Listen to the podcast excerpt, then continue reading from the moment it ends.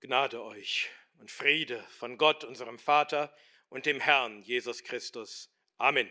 Amen. Ich predige heute über einige Verse aus dem Brief an die Hebräer, dem zwölften Kapitel, und zwar die Verse 1 bis 3. Hebräer 12, die Verse 1 bis 3. Und dies ist das Wort des Herrn. Deshalb nun, da wir eine so große Wolke von Zeugen um uns haben, lasst auch uns, indem wir jede Bürde und die leicht umstrickende Sünde ablegen, mit Ausharren laufen, den vor uns liegenden Wettlauf. Hinschauend auf Jesus, den Anfänger und Vollender des Glaubens, der, die Schande nicht achtend, für die vor ihm liegende Freude das Kreuz erduldete und sich gesetzt hat zur Rechten des Thrones Gottes. Denn betrachtet den, der so großen Widerspruch von den Sündern gegen sich erduldet hat, damit ihr nicht ermüdet, indem ihr in euren Seelen ermattet. Amen. Amen. Herr, öffne unsere Augen, damit wir Wunder schauen aus deinem Gesetz. Amen. Heute ist der letzte Tag des Jahres 2023 und ich möchte diesen Anlass nutzen, um uns den Sinn unseres Lebens als Christen neu bewusst zu machen, um uns wieder neu auszurichten auf das Ziel unseres Lebens. Ich möchte uns die Marschrichtung vor Augen stellen für das Jahr 2024 und für den ganzen Rest unseres Lebens. Denn es kann die Gefahr bestehen, dass wir, dass wir diese Dinge ein wenig aus den Augen verlieren. Aber das darf nicht geschehen. Heute geht es um das, was im Fokus stehen muss unseres Lebens und auch im Fokus unseres Lebens im nächsten Jahr. Und ganz gleich, was uns im nächsten Jahr erwartet, seien es große Siege, oder große Niederlagen, sei es große Freude oder große Trauer. Das ändert sich niemals. Das ist der Sinn und das Ziel unseres ganzen Lebens als Christen. Und darüber möchte ich heute sprechen. Unser Predigtext beginnt mit dem Wort deshalb. Also, hier kommt eine Schlussfolgerung aus dem, was der Apostel vorher geschrieben hat. Also lasst uns zuerst schauen, was das eigentlich war. Dafür müssen wir dann in das elfte Kapitel schauen. Und das ist ein herrliches Kapitel. Es ist das Kapitel der Glaubenshelden. Es beginnt mit einer Definition, was Glaube eigentlich ist. Hebräer 11, Vers 1. Da heißt es, der Glaube aber ist eine Verwirklichung dessen, was man hofft, eine Überzeugung von Dingen, die man nicht sieht. Also, obwohl wir etwas nicht sehen, sind wir davon völlig überzeugt, als sähen wir es. Und obwohl wir etwas nur hoffen, das heißt, obwohl es nicht da ist, nicht sichtbar ist, hat es trotzdem schon sichtbare Auswirkungen in unserem Leben. Der Glaube ist eine Realität, eine Verwirklichung von Dingen, die man hofft. Das heißt, er, er kommt in die Wirklichkeit. Er ist Wirklichkeit, er hat Kraft. Der Glaube ist nicht nur etwas, was in unserem Kopf passiert, was wir uns irgendwie ausdenken, was vielleicht gar nicht stimmt. Nein, der Glaube, wahrer Glaube, ist eine Verwirklichung. Er ist eine Wirklichkeit. Er hat Kraft in der Wirklichkeit. Er ist echt. Es gibt ihn wirklich. Du kannst ihn erkennen an seinen Auswirkungen. Und um das zu beweisen, dass wahrer Glaube Kraft hat, Auswirkungen hat in unserer Lebenswirklichkeit. Um das zu beweisen, bringt der Apostel dann im elften Kapitel etliche Beispiele aus dem Tanach, dem Alten Testament, von Männern und Frauen, die uns ein Vorbild sind im Glauben, deren Glaube Auswirkungen hatte, Kraft hatte in ihrem Leben. Und er fängt ganz vorne an bei Abel, dem Sohn von Adam und Eva. Warum nahm Gott eigentlich Abels Opfer an und das seines Bruders Kain nicht? Hier erfahren wir es, weil Abel sein Opfer im Glauben darbrachte und Kain nicht. Und Gott zeigte sichtbar, dass er dieses Opfer, das im Glauben geschieht, annahm. Und das, was ihm nicht im Glauben geschah, nicht. Ihr seht, da war Auswirkung. Nun, das kostete Abel das Leben. Deswegen erschlug sein Bruder ihn. Abel war der erste Märtyrer, der starb für seinen Glauben an den Herrn. Aber durch seinen Glauben war Abel gerecht vor Gott. Und als er starb, als er dort verblutete auf dem Feld, da ging er in das ewige Leben. Sein Glaube hatte Kraft, hatte Auswirkungen. Und obwohl Abel gestorben ist vor langer, langer Zeit, redet er heute immer noch zu uns. Obwohl sein Mund sich vor Jahrtausenden für immer geschlossen hat, redet er immer noch zu uns heute, tausende von Jahren später. Wie denn? durch den Glauben. Seine Geschichte gibt heute noch Hunderttausenden, Millionen von Menschen Zeugnis davon, welche Auswirkungen der Glaube hat. Er macht uns wohlgefällig, annehmbar vor Gott. Da ist ein Unterschied zwischen dem Gläubigen und dem Ungläubigen. Der Glaube ist es, der uns wohlgefällig macht vor Gott, aber ohne Glauben ist es unmöglich, ihm wohl zu gefallen. Hebräer 11, Vers 6. Und dann geht der Apostel durch die Schrift durch und spricht von den großen Glaubenshelden, von Noah und Abraham und Jakob und Mose und vielen anderen. Und bei diesen verschiedenen Männern und Frauen hatte der Glaube ganz unterschiedliche Auswirkungen. Bei jedem von ihnen hatte er Auswirkungen, war er eine Wirklichkeit, aber auf ganz verschiedene Weise. Einige feierten durch den Glauben große Siege. Sie trieben ganze Heere zurück und bezwangen Königreiche. Andere wurden durch den Glauben aus Todesgefahr gerettet, aus der Löwengrube oder dem Feuerofen. Aber nicht bei allen hatte der Glaube so erfreuliche Auswirkungen. Einige bekamen durch den Glauben Kraft zu leiden. Sie hatten Mangel und Drangsal.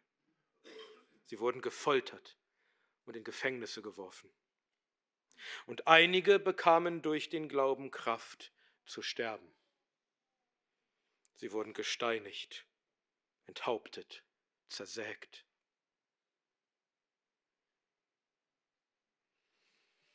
Aber seht ihr, beides ist Auswirkung des Glaubens, Kraft, Verwirklichung des Glaubens. Er gibt dir Kraft zum Siegen oder zum Leiden und Sterben. Beides macht dich zu einem Glaubenshelden. Sei es, dass du große Siege erringst durch den Glauben, sei es, dass du leidest und stirbst durch den Glauben. Wenn du es durch den Glauben tust, bist du ein Glaubensheld. Denn dein Glaube hat sich als echt erwiesen, als eine Wirklichkeit, eine Kraft in deinem Leben. Und in dieser langen Liste von Glaubenshelden sticht eine Person immer besonders für mich heraus, nämlich Sarah.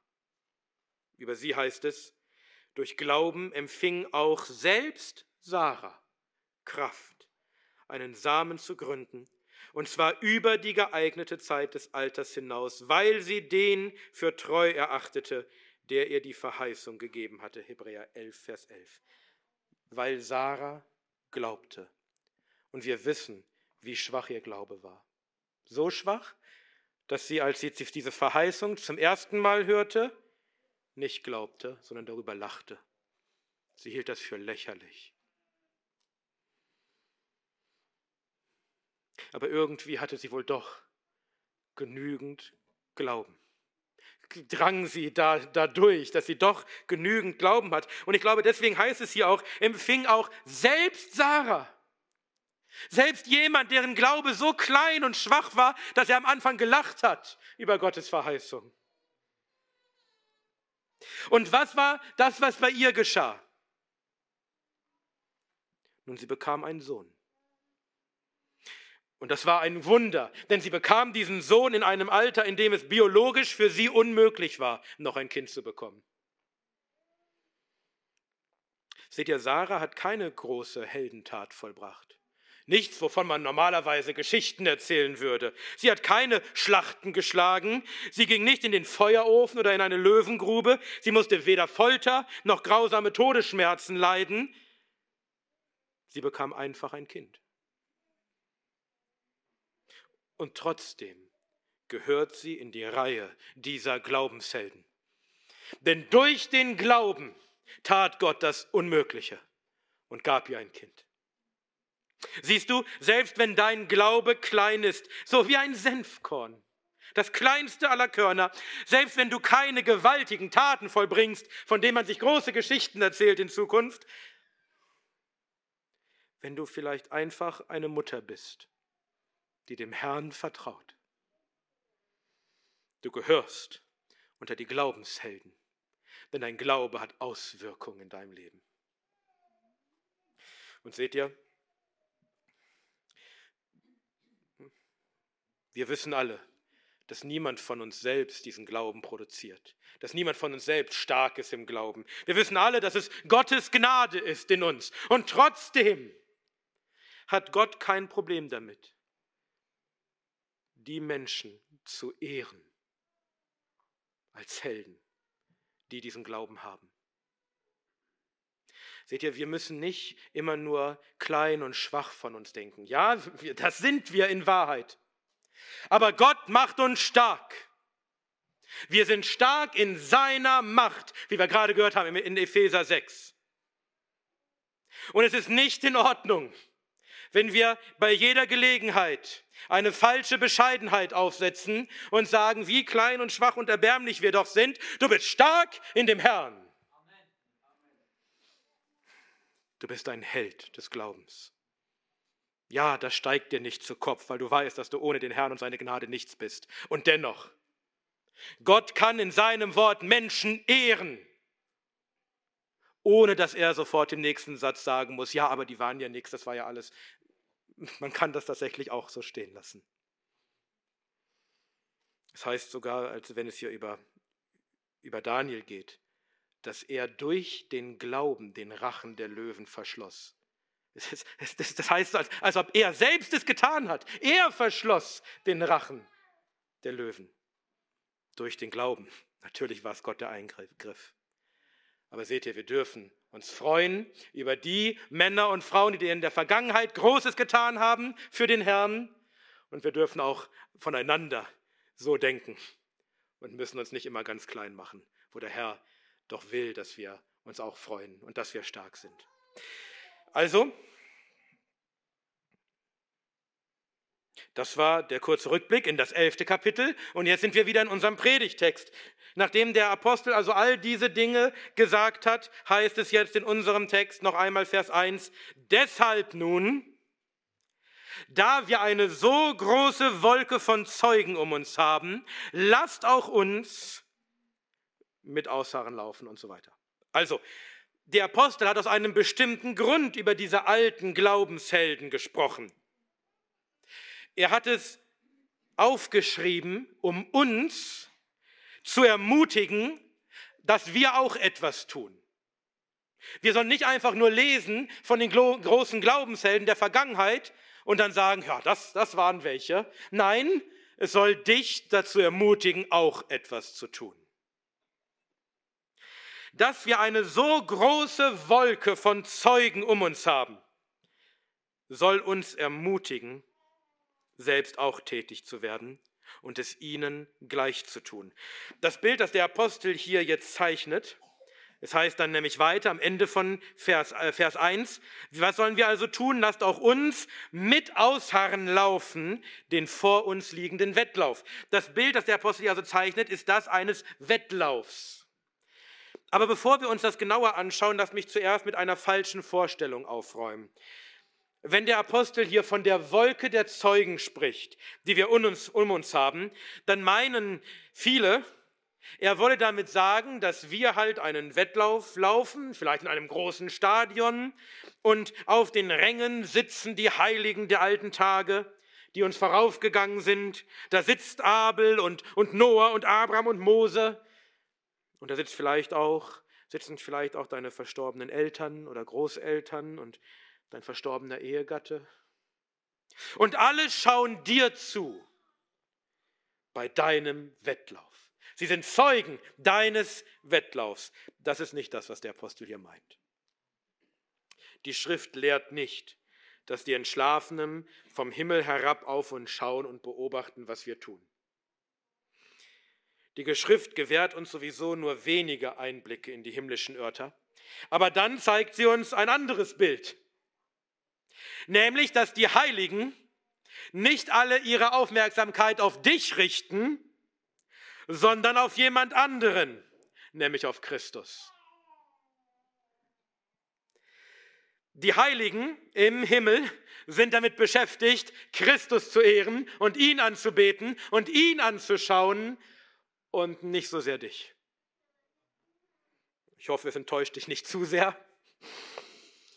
Damit will ich nicht sagen, dass, dass sie gar nichts mitbekommen könnten von dem, was hier passiert. Aber das ist jedenfalls nicht ihre Hauptbeschäftigung, zu gucken, was wir hier unten noch treiben. Sie haben etwas Schöneres, etwas Herrlicheres, etwas Spannenderes, was sie betrachten können. Nein, diese Wolke von Zeugen, von denen der Apostel hier spricht, sind nicht die Zeugen deines Wettlaufs. Sie sind Zeugen ihres Wettlaufs. Denn bei diesem Wettlauf handelt es sich um den Wettlauf des Lebens. Es geht um das Leben. Und auch sie sind diesen Wettlauf gelaufen und haben ihn vollendet. Sie haben ihr Leben gelebt und haben es vollendet. Und sie sind eingegangen in die Herrlichkeit. Sie haben ihr Leben gelebt im Glauben, sie sind gestorben im Glauben, sie haben vollendet, sie haben das Ziel erreicht, sie sind beim Herrn. Darum ging es ja die ganze Zeit im elften Kapitel, wie diese Glaubenshelden ihr Leben im Glauben gelebt haben. Und nun legen diese alten Heiligen Zeugnis ab von der Kraft des Glaubens in ihrem Leben. Durch ihr Leben, durch ihre Geschichte reden sie heute noch, obwohl sie gestorben sind. Sie geben dir heute Zeugnis davon, wie der Glaube ihnen geholfen hat, ihren Wettlauf zu beenden. Sei es durch große Siege, sei es durch große Niederlagen, sei es sogar durch Leid und Tod. Sie haben durch den Glauben dies alles überwunden und haben den Lauf vollendet. Und das, diese, ihre Geschichten sollen dich ermutigen, auch deinen Wettlauf, auch dein Leben im Glauben zu laufen, und zwar bis ans Ende, bis ans Ziel, bis auch du diesen Wettlauf vollendest. Und damit uns das gelingt, müssen wir drei Dinge tun. Und darum geht es in diesem Text. Erstens, wir müssen ablegen. Zweitens, wir müssen laufen. Und drittens, wir müssen hinschauen. Ablegen, laufen, hinschauen. Und diese drei Punkte wollen wir uns jetzt anschauen. Also erstens, wir müssen ablegen. Der Apostel schreibt in Vers 1, deshalb nun, da wir eine so große Wolke von Zeugen um uns haben, lasst auch uns, indem wir jede Bürde und die leicht umstrickende Sünde ablegen. Also, bevor wir den Wettlauf laufen, müssen wir etwas ablegen. Wenn im alten Griechenland ein Wettlauf stattfand, dann legten die Teilnehmer auch erstmal ab, und zwar tatsächlich alles. Ihre ganze Kleidung. Sie liefen nackt.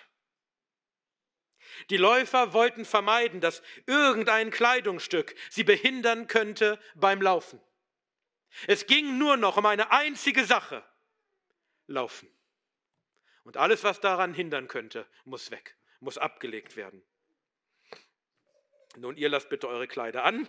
Bei uns geht es nicht darum, dass wir uns jetzt unsere Kleider ablegen müssen, aber auch wir sollen etwas ablegen.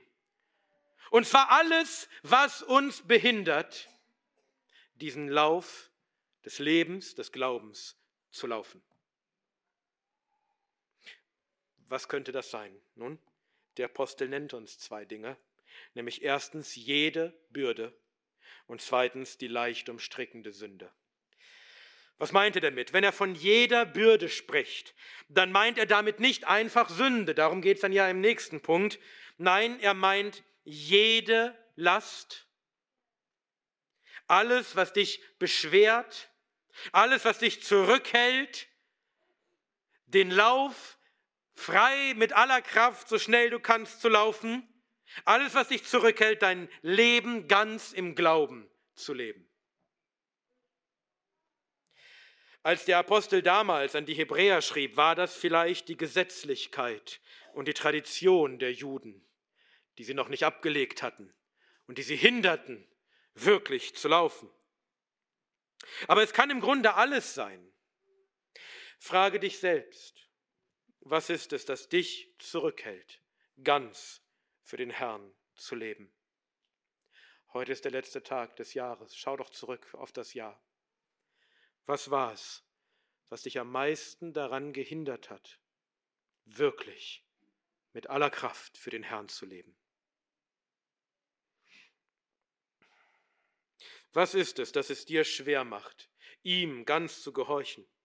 In deinem privaten Leben, zu Hause oder in deiner Familie, bei der Arbeit, in der Gemeinde? Was ist es, das deine Nützlichkeit für den Herrn mindert? Wenn ein Läufer an den Start geht, dann legt er alles ab, was ihn behindern könnte. Er läuft den Wettlauf nicht mit einem schweren Rucksack auf dem Rücken oder mit Gewichten an den Beinen oder einem großen Stein um den Hals. Er befreit sich von allen Lasten, von allem, was ihn verlangsamen und zurückhalten könnte. Was ist es, das dich daran hindert, schneller zu laufen? Was sind die Gewichte, die du mit dir mitschleppst? Welche Last trägst du, die dafür sorgt, dass du vielleicht nur vorwärts stolperst, anstatt zu laufen? Wie verbringst du denn deine Zeit, wenn du stundenlang Videos schaust oder auf Social Media bist oder zockst oder Sport machst? Seht ihr, das muss für sich genommen keine Sünde sein, aber hält es dich davon zurück, deine Zeit zu nutzen für Dinge, die einen ewigen Nutzen haben. Hält es sich davon zurück, Gutes zu tun für den Herrn. Wenn Dinge aus der Vergangenheit dich belasten, vielleicht Dinge, die in diesem vergangenen Jahr geschehen sind, vielleicht irgendwelche Sünden oder ein alter Streit oder schmerzhafte Erinnerungen oder Enttäuschungen, die du erlebt hast, was immer es auch sein mag. Gibt es Dinge, die vielleicht passiert sind in der Vergangenheit, die dich immer noch belasten, die dir immer noch anheften, die dich immer noch beschweren, die dich davon abhalten, dich wieder ganz hinzugeben, ganz zu investieren in die Gemeinde, ganz zu arbeiten für den Herrn, ganz zu leben im Glauben? Was immer es ist, und ich muss dir das nicht selbst sagen, du hast den Geist, du weißt selbst, was es ist bei dir. was immer es ist, das dir anhängt wie eine Last, die dich runterdrückt und verhindert, dass du wirklich läufst. Wirf es weg, leg es ab. Es hat doch keinen Nutzen, es hält dich nur zurück. Seht ihr, viele machen sich heute Vorsätze für das neue Jahr. Das soll dein Vorsatz sein. Alles, was dich zurückgehalten hat im vergangenen Jahr und vielleicht schon seit 20 oder 30 Jahren, leg es endlich ab. Nimm diese Last nicht mit in das neue Jahr.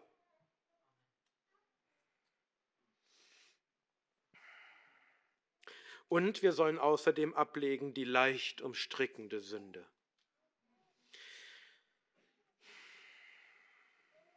Vielleicht meinte der Apostel hier eine bestimmte Sünde, vielleicht die Sünde des Unglaubens, aber ich glaube, dass wir uns nicht auf eine bestimmte Sünde beschränken müssen, sondern dass es ganz allgemein zu verstehen ist. Denn jede Sünde kann dich davon abhalten, den Wettlauf frei zu laufen. Jede Sünde wirft dich zurück. Jede Sünde ist wie so ein Stein, den du in deinen Rucksack packst. Denn diese Sünde, sie umstrickt dich leicht. Seht ihr, Sünde ist wie eine Schnur, die sich um deine Beine legt, die dich umstrickt, die dich einwickelt wie in ein Spinnennetz, sodass du immer schwerer vorankommst und am Ende fällst du und bleibst liegen und kannst dich nicht mehr selbst befreien. Leg die Sünde ab. Jede Sünde. Welche Sünde möchtest du gerne mitschleppen ins neue Jahr? Dann leg sie doch ab. Besonders die, die dich so leicht umstrickt. Seht ihr, jeder hat vielleicht andere Sünden, die ihn leicht umstricken. Was ist die Sünde, die dich leicht umstrickt? Auch das, du hast den Geist, du weißt es selbst, welche Sünde das bei dir ist. Wenn du zurückschaust auf das letzte Jahr, welche Sünde war es, die dich immer wieder so leicht umstrickt hat, die dein geistiges Wachstum verhindert hat, die verhindert hat, dass du wirklich freudig im Glauben lebst für den Herrn.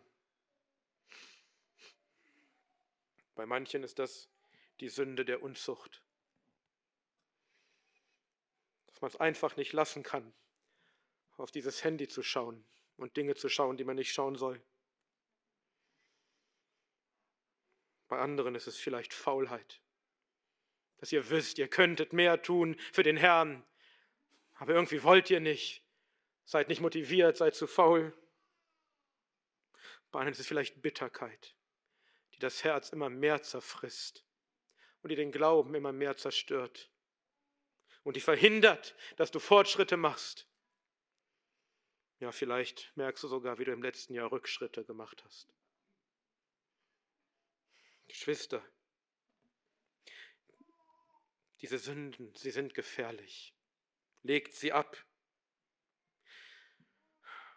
bevor du dich in sie verstrickt hast, bevor sie dich umstrickt hat und du nicht mehr davon loskommst. Denn das geht ganz leicht. Es ist die leicht umstrickende Sünde. Es geht schneller, als man denkt. Sei nicht übermütig. Spiele nicht mit der Sünde. Unterschätze nicht ihre Kraft, denn ganz leicht hat sie dich umstrickt und außer Gefecht gesetzt. Und du läufst nicht mehr weiter. Kennt ihr die Geschichte von Gullivers Reisen? Gulliver kommt in das Land der Lilliputaner. Und da sind alle Menschen so klein, dass er dort ein mächtiger Riese ist, gegen den die Lilliputaner überhaupt nichts ausrichten können. Auch ihre Waffen, das bringt nichts gegen diesen gewaltigen Riesen. Aber dann, als er schläft, da binden sie ihn mit vielen kleinen, dünnen Stricken. Und der große Gulliver kann sich nicht mehr bewegen und ist besiegt. Ein Strick hätte ihm nicht viel ausgemacht, den hätte er leicht zerrissen. Auch zwei oder drei, kein Problem.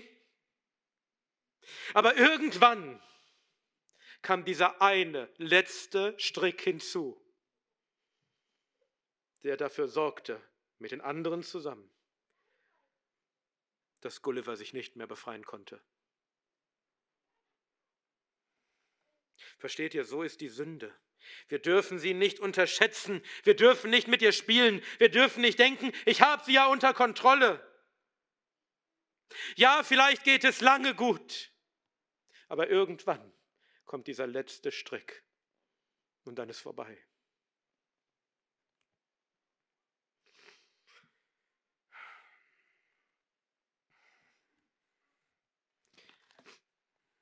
Es gibt eine fleischfressende Pflanze, die Brüder haben das, kennen das aus der Brüderstunde, dieses Beispiel.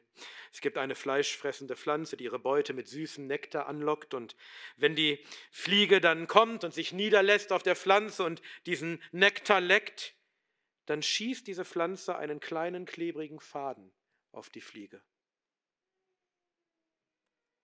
Und dann noch ein. Und dann noch ein, bis die Fliege sich nicht mehr bewegen kann. Und obwohl sie jetzt dem sicheren Tod geweiht ist, leckt sie weiter den süßen Nektar. Ist die Sünde so süß für dich, dass du einfach nicht aufhören kannst, an ihr zu lecken, obwohl du immer mehr Fäden schon hast, die dich, die dich fesseln, die dafür sorgen, dass du den Wettlauf des Glaubens, den Wettlauf deines Lebens nicht mehr laufen kannst?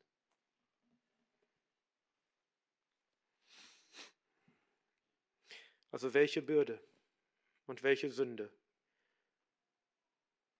solltest du dringend ablegen? Und was ist der Grund, weshalb du sie auch ins nächste Jahr mitschleppen willst? Vielleicht ins zehnte Jahr, ins zwanzigste Jahr, ins dreißigste Jahr? Wann machst du endlich Schluss und legst das ab und läufst? Wir müssen aber nicht nur Dinge ablegen, wir müssen noch mehr tun. Zweitens, wir müssen laufen. Der Apostel schreibt weiter, deshalb nun, da wir eine so große Wolke von Zeugen um uns haben, lasst auch uns, indem wir jede Bürde und die leicht umstrickende Sünde ablegen, mit Ausharren laufen, den vor uns liegenden Wettlauf. Das ist unsere Aufgabe, wir müssen laufen. Kein Läufer legt ab und bleibt dann stehen. Ein Läufer kann nur ans Ziel kommen, wenn er auch tatsächlich läuft. Wir legen alles ab, was uns behindert beim Laufen, damit wir dann laufen können. Was bedeutet das? Wir haben schon gehört, dass dieser Wettlauf der Lauf deines Lebens ist. Es geht darum, dein Leben gut zu leben als Christ, es zu leben im Glauben für den Herrn,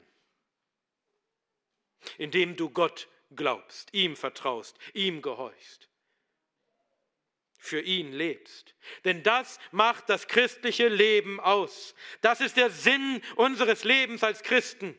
Zu leben im Glauben, das ist der Wettlauf, den du laufen musst. Der Apostel vergleicht das christliche Leben nicht mit einem Spaziergang, auch nicht mit einer Wanderung sondern mit einem Wettlauf. Das griechische Wort hier ist Agon, daher kommt unser Wort Agonie. Qual, Schmerz, Leiden, Tortur. Das ist es, was dieser Wettlauf ist. Er ist anstrengend. Und es besteht die Gefahr, dass er dir zu anstrengend wird, zu qualvoll, zu leidvoll und dass du einfach stehen bleibst und nicht mehr weiterläufst. Deswegen schreibt der Apostel nicht einfach, dass wir den vor uns liegenden Wettlauf laufen sollen, sondern dass wir ihn mit Ausdauer laufen sollen. Dieser Wettlauf ist nicht ein Kurzstreckensprint. Das sind nicht die 100 Meter. Du musst dich nicht nur mal kurz ordentlich anstrengen und dann hast du es geschafft. Nein, dieser Wettlauf ist ein Marathon. Er erstreckt sich über dein gesamtes Leben. Es, es, kommt nicht so sehr darauf an, wie schnell du läufst. Ja, du solltest schnell laufen. Du solltest Fortschritte machen. Du solltest viel tun für den Herrn. Aber das Entscheidende ist nicht so sehr, wie schnell du läufst, sondern dass du Ausdauer beweist und nicht aufgibst. Ein Marathonläufer kommt irgendwann an den Punkt, vielleicht sogar mehrmals in einem Marathon, er kommt irgendwann an den Punkt, an dem er nicht mehr weiter kann. Versteht ihr, kein Körper ist dafür gemacht, einen Marathon zu laufen. Deswegen ist der erste Mensch der diese Strecke gelaufen hat beim Marathon, gestorben, nachdem er diesen Lauf vollendet hat. Eigentlich kann der menschliche Körper das gar nicht. Und jeder Marathonläufer kommt an den Punkt, wo er keine Kraft mehr hat, wo ihm die Atmung schwer fällt, wo seine Muskeln dicht machen, er Krämpfe bekommt, wo seine Füße stechen von den Blasen, ja, wo, wo alles wehtut, jeder Knochen, jeder Muskel, wo er sich wund gelaufen hat und ihm schon schummrig wird. Vielleicht habt ihr das mal gesehen, wie, das kommt häufig vor, wie Marathonläufer auf den letzten Metern nicht mehr können und einfach umknicken.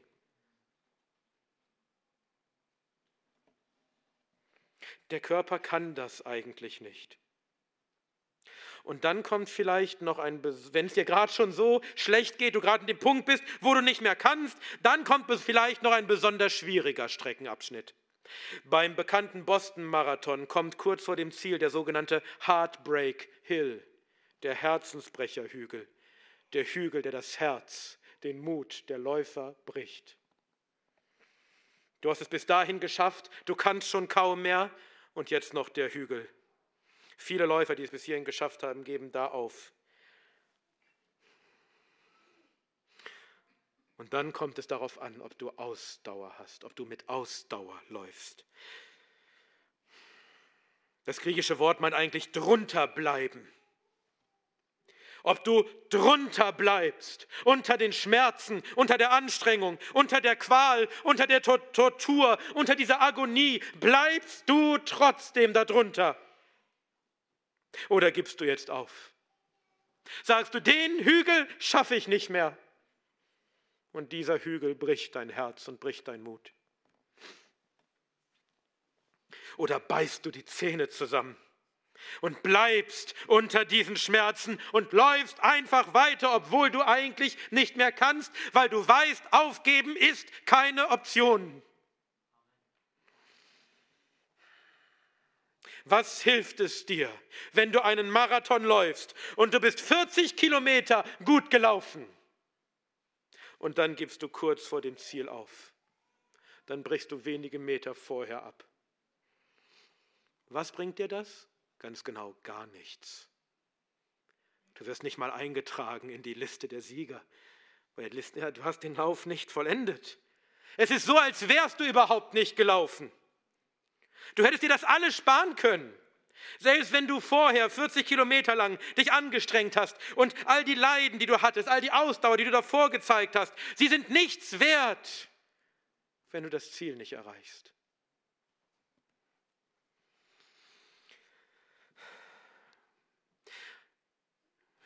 Ich habe früher Tennis gespielt. Da war ich noch nicht so fett, konnte ich mich noch bewegen. Habe ich Tennis gespielt und ich war gar nicht so schlecht. Aber ich habe auch nicht jeden Ball erwischt und wenn mein Tennislehrer einen besonders schwierigen Ball gespielt hat und ich habe mich bemüht, ihn noch zu bekommen, bin hingerannt, habe ihn aber nicht mehr bekommen, dann sagt er immer, aber gut gelaufen. Ja, nur das heißt gar nichts. Ja, du hast dich gut angestrengt, aber du hast nichts erreicht, du hast trotzdem verloren. Es bringt nichts, wenn man sich mal ein bisschen gut angestrengt hat. Es kommt darauf an, tatsächlich das Ziel zu erreichen. Du musst das christliche Leben, dieses Leben im Glauben, du musst es leben, du musst es laufen mit Ausdauer. Du darfst nicht aufgeben.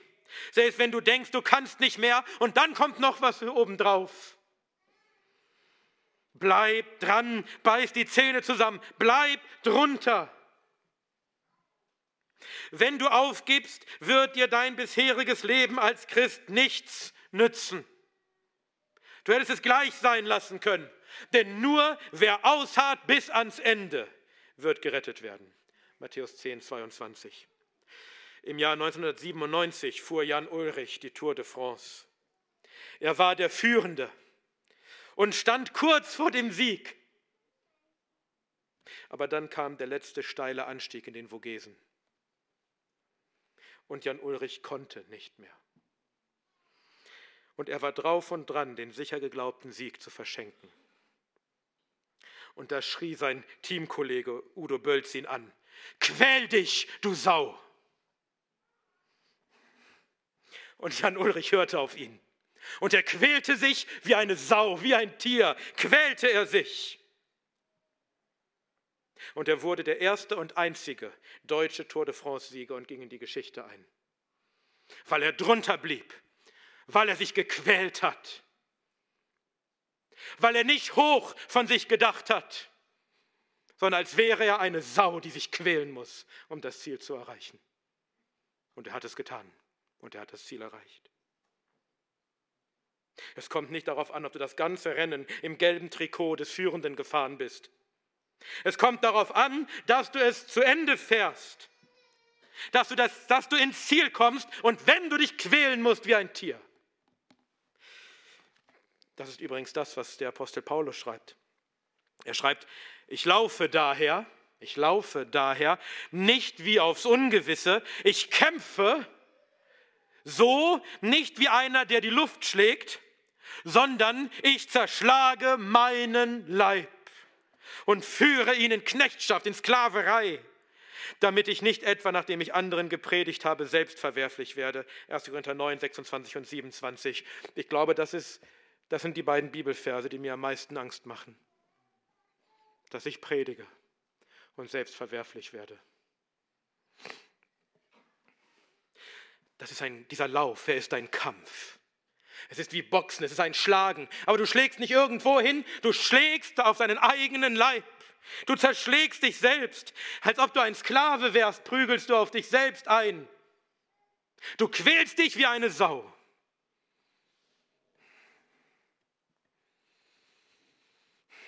Gib nicht auf, diesen Wettlauf zu laufen, diesen Kampf zu führen, auch wenn es hart ist, auch wenn es Qual ist, auch wenn du dich selbst schlagen musst.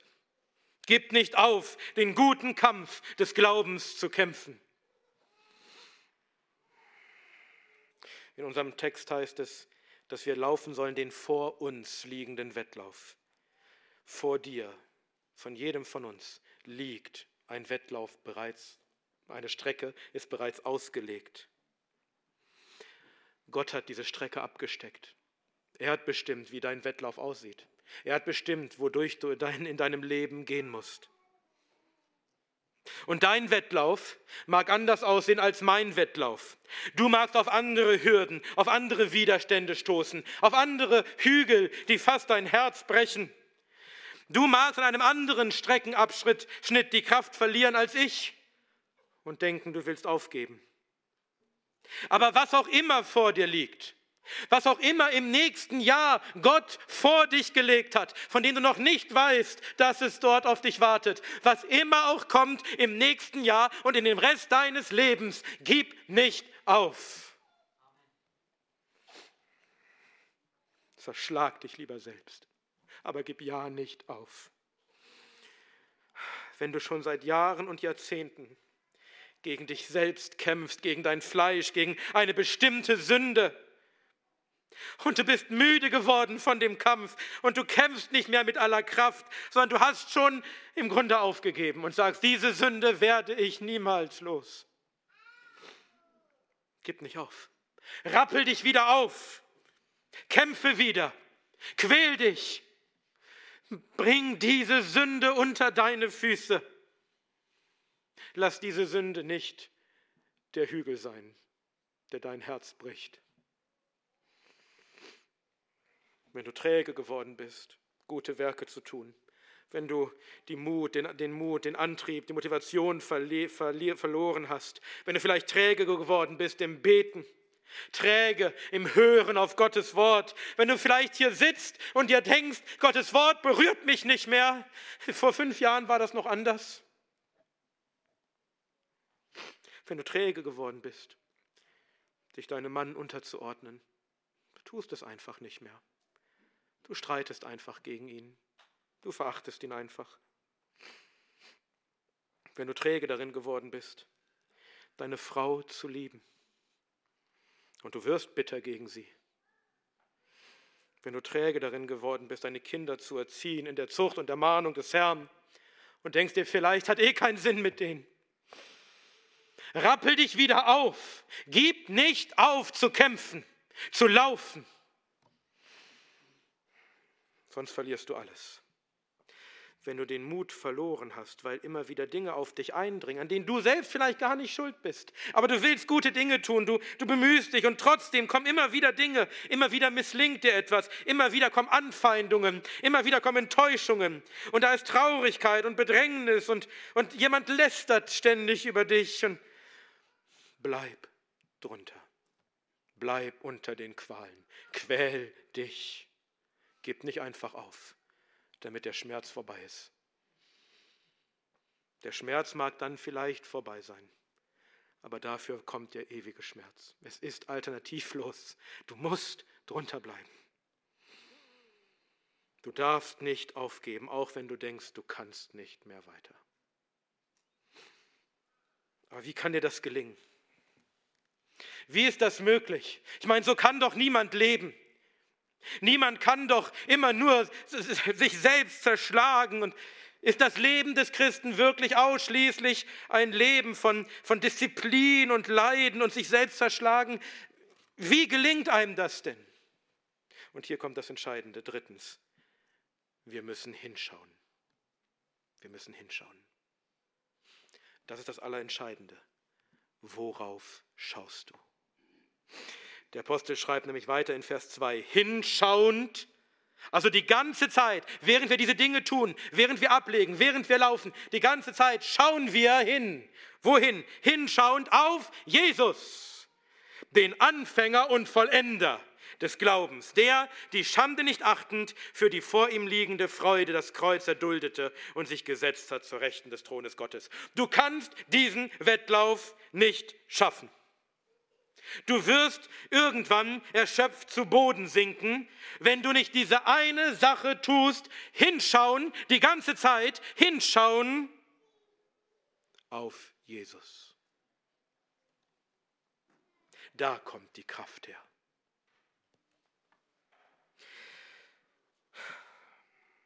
Was, was meint das? Hinschauen auf Jesus. Und du sollst nachdenken, nachsinnen über Jesus. Worüber genau? Hier steht hinschauend auf Jesus, den Anfänger und Vollender des Glaubens. Das ist das Erste. Das ist das Erste, was wir bedenken sollen, worüber wir nachdenken sollen, wenn wir hinschauen auf Jesus. Er ist der Anfänger und Vollender unseres Glaubens. Hast du Glauben? Hast du heute wahren Glauben? Woher kommt dieser Glaube? Kommt er aus dir selbst? Hast du ihn selbst produziert? Glaubst du, weil irgendwas in dir besser war, deine bessere Entscheidung? Nein. Wenn du heute Glauben hast, dann kommt dieser Glaube von einem und von einem allein von Jesus. Er ist der, der den Glauben in dir angefangen hat, nicht du. Er ist der Anfänger deines Glaubens. Und eine Frage, wenn Jesus etwas anfängt, denkt ihr, er bringt es dann auch zu Ende?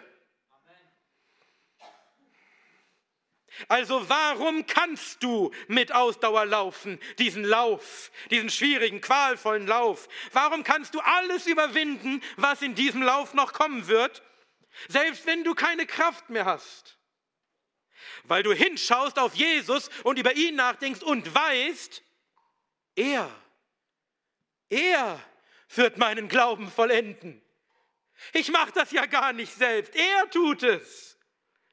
Ich habe vielleicht keine Kraft, aber er hat doch die Kraft.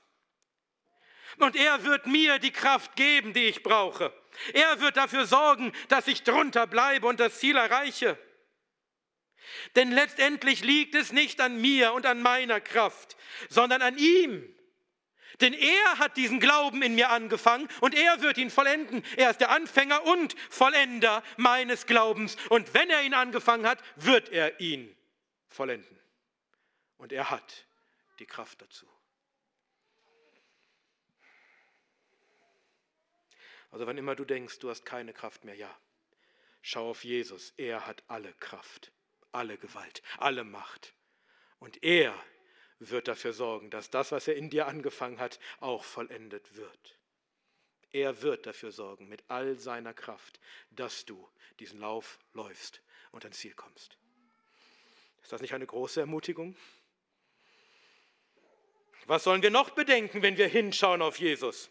Das heißt weiter in Vers 2, der die Schande nicht achtend für die vor ihm liegende Freude das Kreuz erduldete und sich gesetzt hat zur Rechten des Thrones Gottes.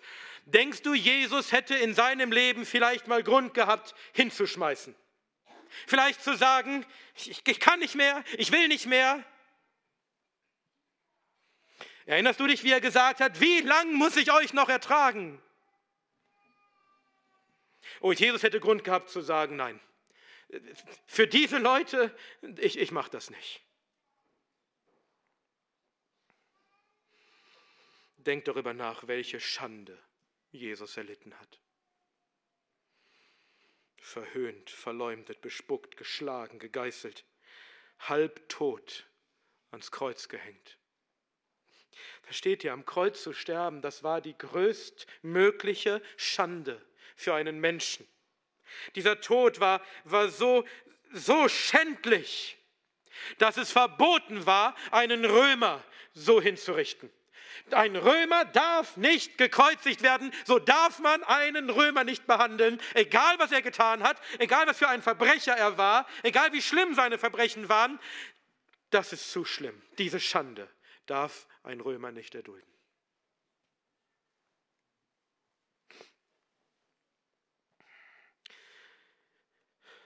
Aber der Herr der Herrlichkeit hat diese Schande erduldet.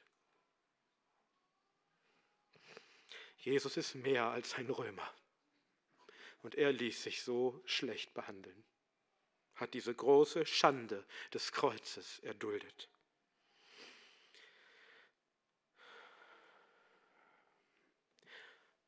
Und er hat sie nicht geachtet.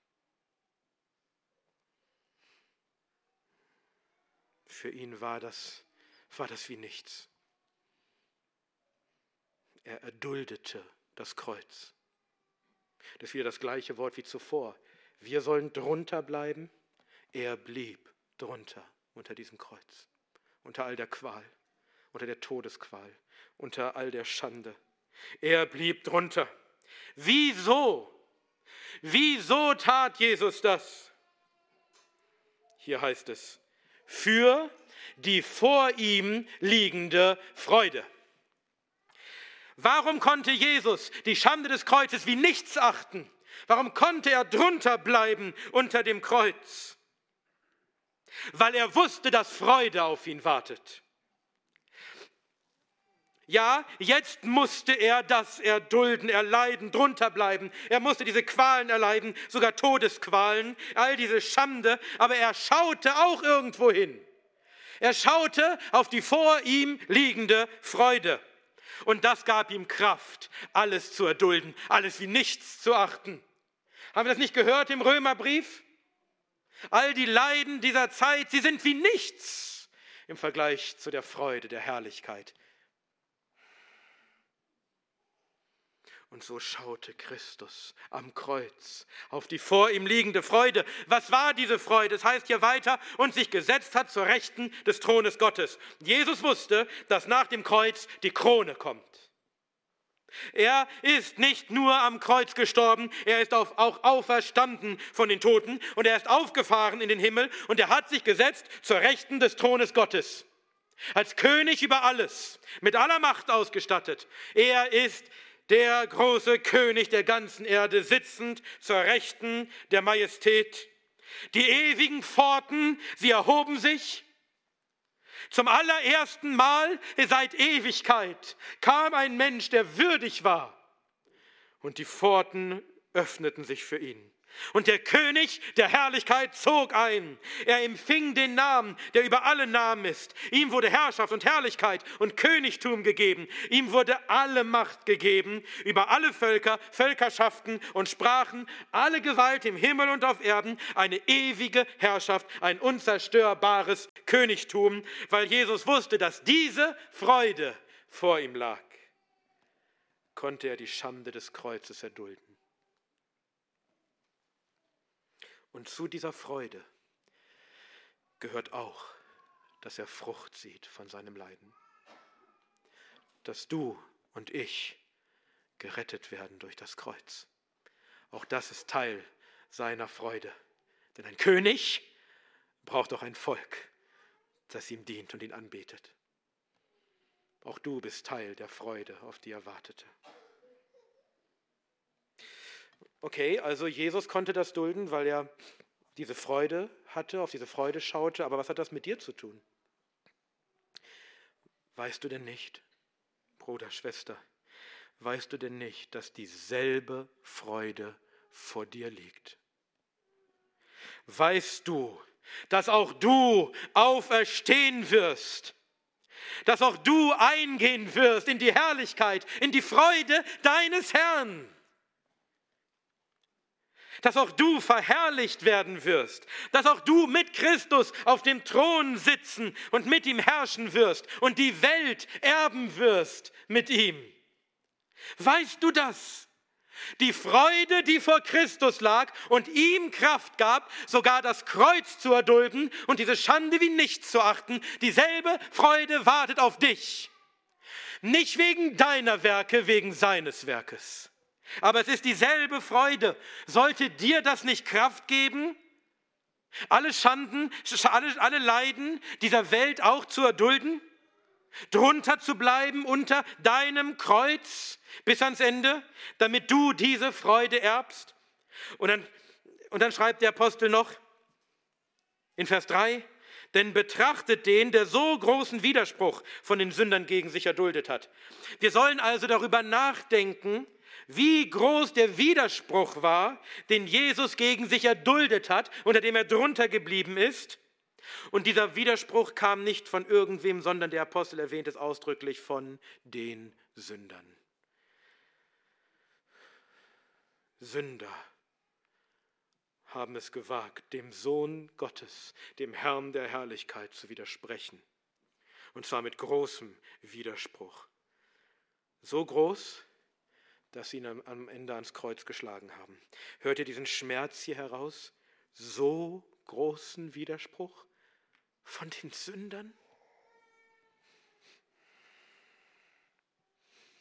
Aber er erduldete es. Er harrte aus, er blieb drunter.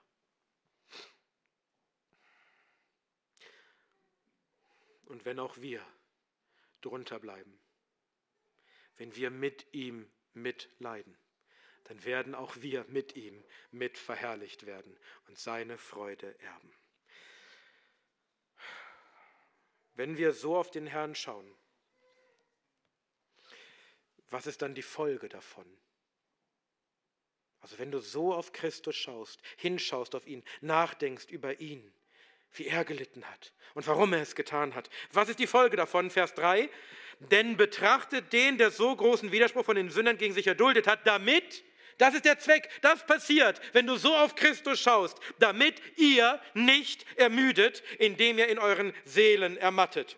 Wenn du deinen Blick stets auf Jesus gerichtet hast, wenn du stets darüber nachdenkst, was er erlitten hat, worunter er geblieben ist und dass er nicht aufgegeben hat, sondern weitergemacht hat bis ans Ende, dass er den vor ihm liegenden Wettlauf erfolgreich beendet und die Siegeskrone empfangen hat, wenn du über diese Sachen nachdenkst, dann führt das bei dir wozu?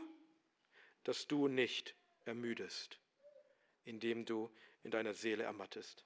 Seht ihr, das ist die Gefahr, dass wir ermüden, dass wir diesen Lauf nicht mehr laufen können, dass uns die Kräfte schwinden. Und wie ermüden wir? Indem wir in unseren Seelen ermatten. Dies ist ja ein, geistlicher, ein geistiger Wettlauf. Die Gefahr ist nicht, dass dein Körper ermattet, die Gefahr ist, dass deine Seele ermattet, dass deine Seele nicht mehr kann, dass sie nicht keine Kraft mehr hat, nicht mehr weitermachen will, die Leiden nicht mehr erträgt. Deine Seele kann ermatten, sodass du nicht mehr weiter kannst. Und damit das nicht passiert, damit deine Seele nicht ermattet und du aufgibst, muss unsere Seele immer neu gestärkt werden, immer neu gekräftigt werden. Und das geschieht, indem wir hinschauen auf Jesus und ihn betrachten. Wenn du schaust auf Jesus, wenn du über ihn nachdenkst, dann wird er deiner Seele neue Kraft geben, damit du nicht ermüdest, damit du weiterläufst, damit du weitermachst. Ja, auch die Wolke von Zeugen, von der wir am Anfang gehört haben, die entschlafenen Heiligen aus alten Tagen, auch sie sollen eine Ermutigung für dich sein. Du sollst sehen, wie sie es getan haben und sollst ermutigt sein, es ihnen gleich zu tun. Aber unsere Kraft, die Kraft für unsere Seele, nicht zu ermatten, die kommt allein von Christus. Er ist es, der unseren Glauben stärkt, unserer Seele Kraft gibt. Wir müssen auf ihn schauen. Wie geschrieben steht, er gibt dem Müden Kraft und dem Unvermögenden reicht er Stärke dar in Fülle. Du bist müde, du hast keine Kraft mehr, du kannst nicht mehr. Er gibt dir Kraft und Stärke und zwar in Fülle. Und Jünglinge ermüden und ermatten und junge Männer fallen hin. Du vertraust auf deine eigene Kraft, auf deine eigene Stärke. Du bist ein starker Jüngling, ein starker junger Mann. Oh, Jünglinge ermüden und ermatten und junge Männer fallen hin. Aber die auf den Herrn harren, die schauen auf ihn, gewinnen neue Kraft. Wie viel Kraft? Wir haben schon gehört, in Fülle. Wie sieht das aus? Sie heben die Schwingen empor wie die Adler. Sie laufen und ermatten nicht. Sie gehen und ermüden nicht. Jesaja 40, 29 bis 31.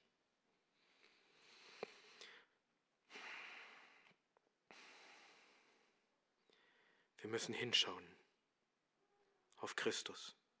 Wir müssen das Ziel unseres Glaubens fest im Blick behalten. Im Jahr 1952 wollte die berühmte Schwimmerin Florence Chadwick als erste Frau von der Insel Catalina zur kalifornischen Küste schwimmen. Das ist eine Strecke von 34 Kilometern. Und erst lief alles gut, aber dann kam dichter Nebel auf. Und, und sie konnte nicht mehr sehen, wohin sie schwamm. Und so verlor sie den Mut und gab auf. Nur ein paar hundert Meter vor dem Ziel. hätte sie doch weiter sehen können, wo das Ziel ist. Sie hätte es geschafft. Aber sie konnte das Ziel nicht mehr sehen. Und sie ermüdete und ermattete und die Kraft schwand ihr, die Hoffnung, der Mut. Das Ziel deines Lebens, das Ziel deines Glaubens ist Jesus. Und wenn du ihn aus den Augen verlierst, wenn du nicht hinschaust auf ihn und ihn fest im Blick behältst, dann wirst du keine Kraft haben und keinen Mut haben. Du darfst ihn niemals aus den Augen verlieren. Du musst immer auf ihn schauen, musst immer nachdenken über ihn, zu ihm rufen, zu ihm beten. Dann wird er dich stärken in deiner Seele. Du wirst nicht ermatten, sondern du wirst Kraft bekommen, neue Kraft, um zu laufen, um den Lauf zu vollenden, um das Ziel zu erreichen und die Siegeskrone zu empfangen. Das ist das große Geheimnis des christlichen Lebens. Zu leben in einem Glauben, der Kraft hat, der Auswirkung hat, was immer auch kommt. Nicht, dass du einfach nur Selbstdisziplin hast. Nicht, dass du einfach stark bist, willensstark. Nein, dass du hinschaust auf Jesus. Denn es kommt der Punkt, wo du nicht mehr weiter kannst. Es sei denn, er gibt dir neue Kraft.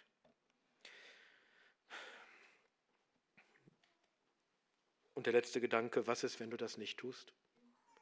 Was ist, wenn du nicht hinschaust auf Jesus? Was ist, wenn du die Kraft verlierst? Was ist, wenn du nicht mehr weiterläufst? Wenn du nicht mehr weiter ankämpfst gegen die Sünde? Wenn du nicht mehr weiter die guten Dinge tust? Im folgenden Vers, in folgenden Versen heißt es dann, ihr habt noch nicht gegen die Sünde ankämpfend bis aufs Blut widerstanden. Oh, ihr wollt noch mehr krasse Sprache? Hier. Unser Wettlauf ist ein Ankämpfen, die Sünde bis aufs Blut.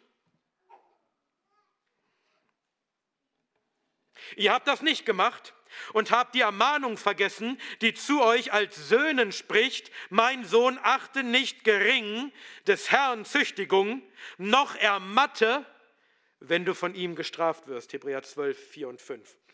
Wir sollen ankämpfen gegen die Sünde bis aufs Blut. Wir sollen diesen Lauf des Lebens, des Glaubens laufen. Und wenn du das nicht tust,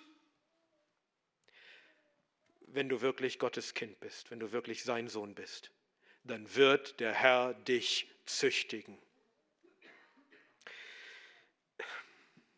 Der Herr wird nicht zulassen, dass einer seiner Söhne auf der Strecke liegen bleibt und verloren geht.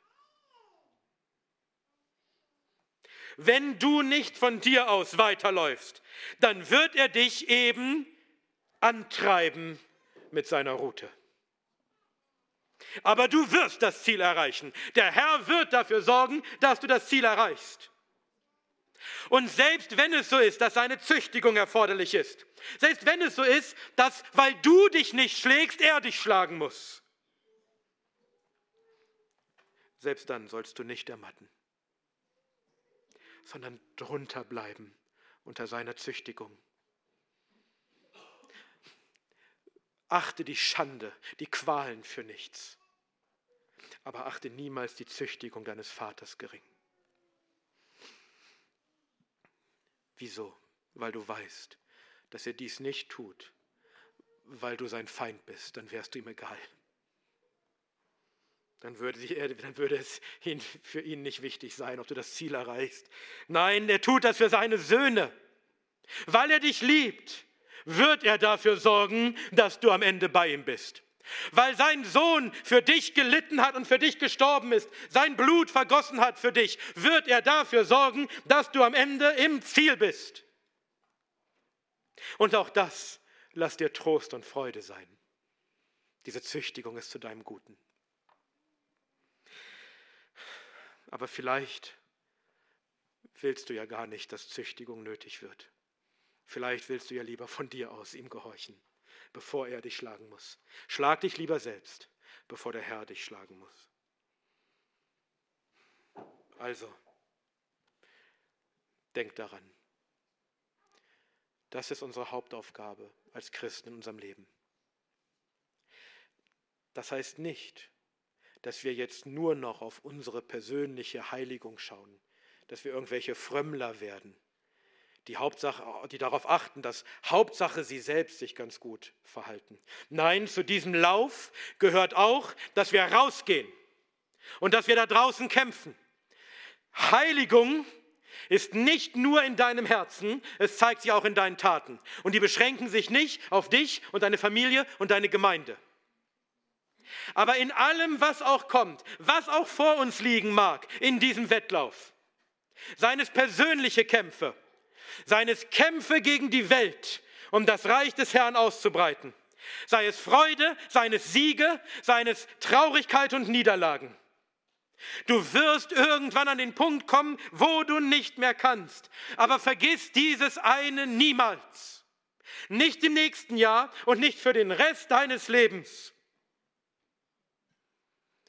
Laufe diesen Lauf mit Aussachen, indem du hinschaust auf Jesus. Verlier ihn niemals aus den Augen. Denke daran, er ist der Anfänger und Vollender deines Glaubens. Deshalb wird er dafür sorgen, dass dein Glaube vollendet wird. Er wird dafür sorgen, dass du im Glauben lebst und im Glauben stirbst und eingehst in seine Freude.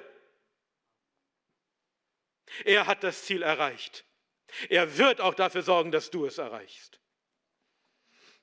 Er hat uns die Siegeskrone bereits erworben. Sie liegt schon für uns bereit. Er wird dafür sorgen, dass er sie auch eines Tages auf unsere Häupter setzen kann.